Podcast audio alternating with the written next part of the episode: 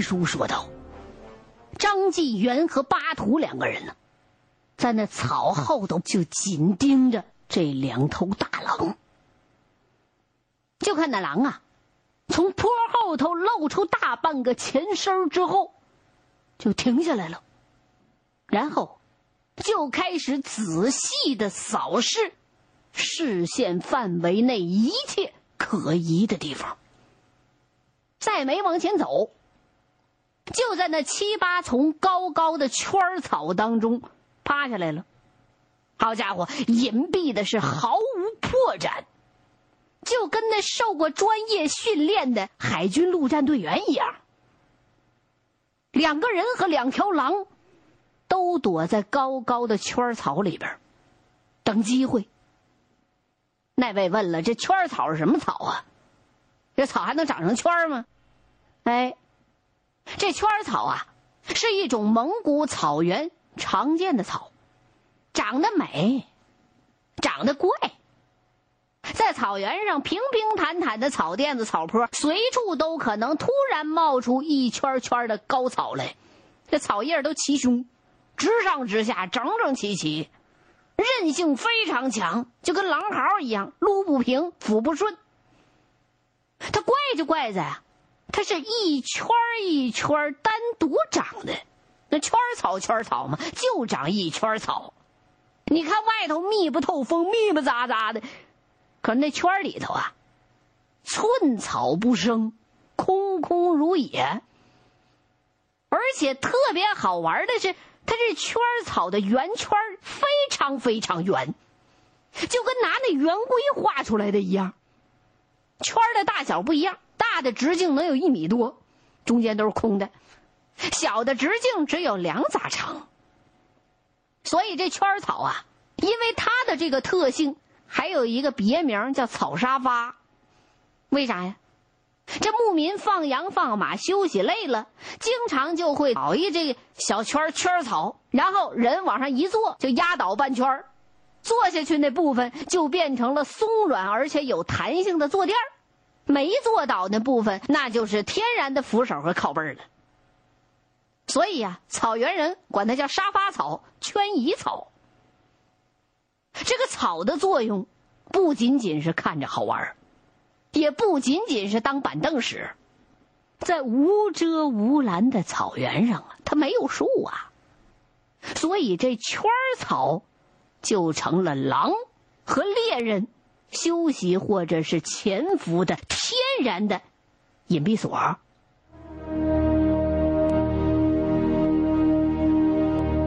这狼啊，经常就藏在这种圈草的后头，偷袭那些路过此地的黄羊或者是人。这时候啊，你像巴图。你像张纪元，这俩人和俩狼都隐蔽的特别内行，都在圈草后头猫着呢。狼看不着人，那人也是瞄不准，也打不着狼。这怎么办呢？巴图琢磨了一下，有了，两个人就悄悄的退到坡后头。轻轻的牵马下坡，从那下风头的地方奔着狼隐藏的地方绕过去。半个小时以后，两个人就绕到离狼最近的坡后头了。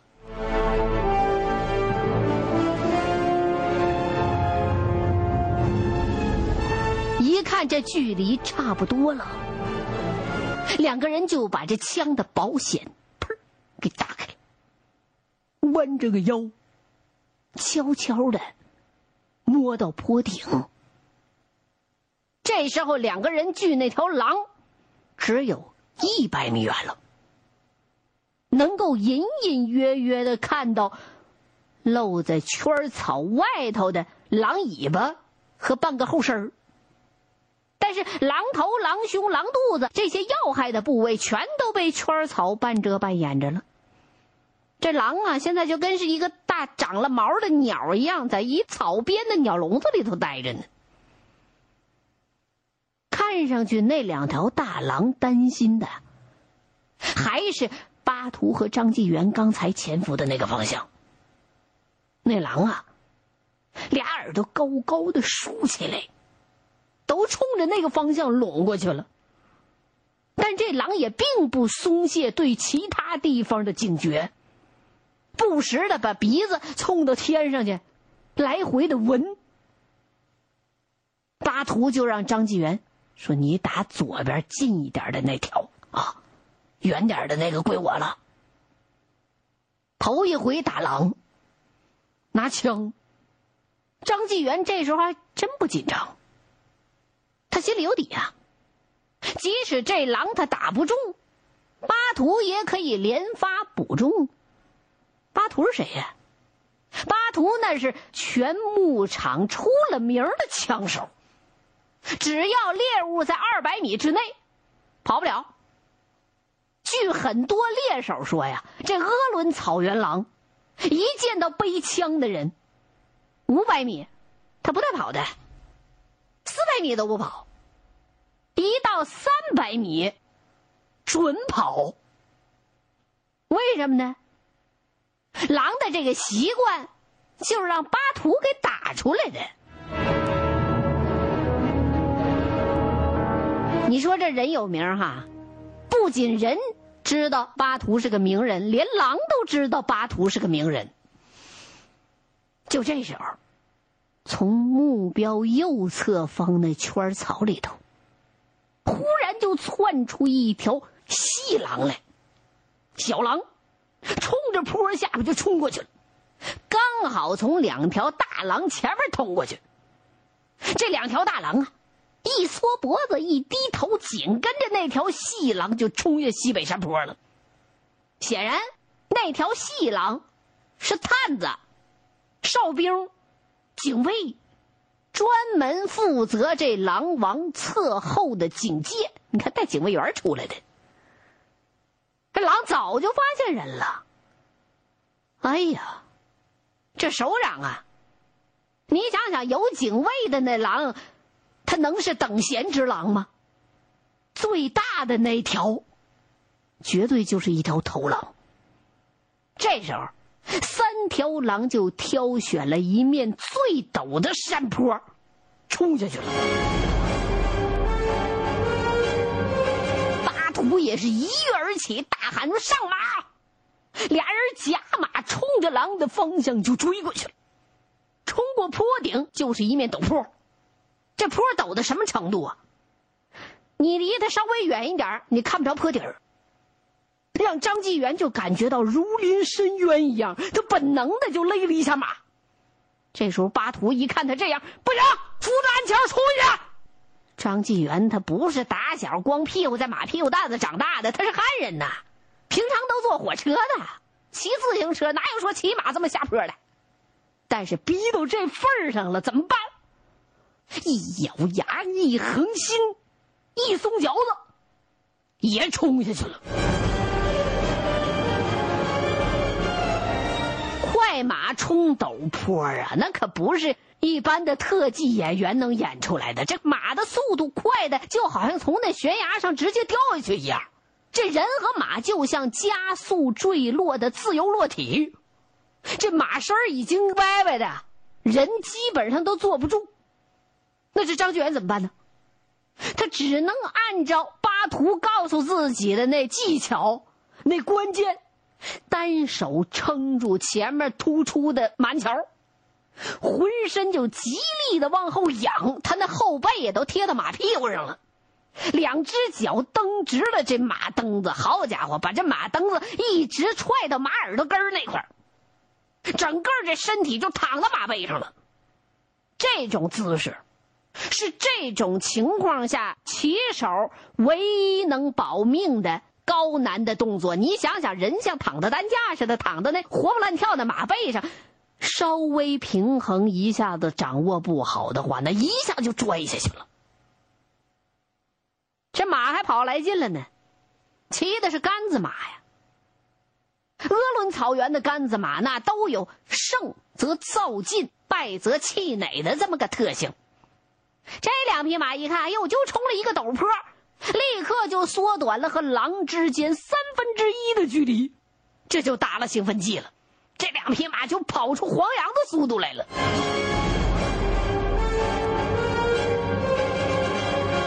在狼还没有爬坡冲顶的时候，这两匹马连跑带颠，高兴的又把这距离缩小了一大段。这时候，巴图看了看狼，又看了看周边的地形。哎，姐，狼马上就要分头跑了，那条小的咱别管，就追两头大的。等会儿啊，你看我打哪头狼，你就打狼前头的石片子地啊，先打右边那头。两个人都开始端上枪，准备了。三条狼一看呀，呵，今儿我加速，我把马力发挥到最高，把扭矩发挥到最高，我还甩不开你，有点着急了。狼啊，似乎还真就在准备分头跑。这样的话，至少可以确保一条狼没有追兵，就俩人。等追到狼和人马之间的距离只剩三百多米的时候，你就看前面分叉了，头狼的左右两条狼突然向两边就斜着插出去了。巴图立刻开枪打右边那大狼，但一枪没打中。张纪元略略的瞄了一下，就朝右边那狼跑的那前方，啪啪，连放了两枪。一枪打到泥里头，一枪打在石头上，崩起一片火花，还有石粉子和硝烟子，把那狼吓得哎呦呵！一个趔趄，刚站稳，巴图那枪就响了，这狼哐当，一头就栽倒在地上了。解决了一条了，两个人赶紧拨正马头，继续追前面那头狼。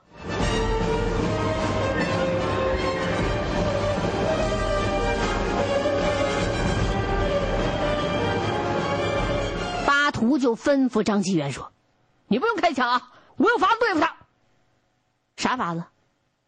就看前面那头狼，步幅是越来越大，有后劲儿，W 十二杠的，越跑越快。张纪元在后头跟着的时候，耍空看了看这狼在草坡子上留下的爪子印儿。哎呀，前爪子后爪子之间这轴距啊！”已经超过马步了。现在这条头狼越来越接近大坡顶上的天地交接线了。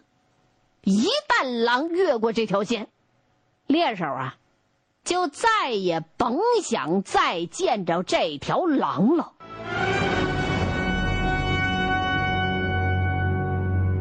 什么？巴图突然喊了一嗓子，然后紧勒了马嚼子。他们骑的那呀，都是名车名马，这叫什么？这叫杆子马，专门赶马群用的，马官骑的。这种杆子马都有在高速当中急刹车的绝技。这两匹马咔咔几步就刹住了，巨大的惯性几乎把这俩人从那马背上扔给周出去。顺着这惯性，巴图是一跃而下。迅速趴到地上，架起枪，极力的控制呼吸，瞄准前方的坡顶。张继元也赶紧趴下了，把枪端起来了。这后边一下就没动静了。前方正在狂奔的大狼，突然听不到背后有马蹄声了，就警觉的刹住了。他得回头看看，怎么回事？又有埋伏，还是有援兵了？这时候，这草原狼就暴露出他的缺点了。什么缺点？没有倒后镜，他脖子短，只要一回头，他必须得把身子转过来。而且，一般那大狼啊，平时登上坡顶的时候，他得喘口气儿，最后回头再看一眼。追敌的路线和位置，以便应对。这都是千百年来遗留在他们身上的生存之道，是一种基因。哎，他这么一拧脖子，一转身儿，在那天地交接的地方，就出现了一个狼的清晰的剪影，比那狼顺着跑的时候的身子足足的大了三倍，就像是射击运动场上的一个狼形靶子一样。就这么一瞬间，就是猎手射击狼的唯一的一次机会。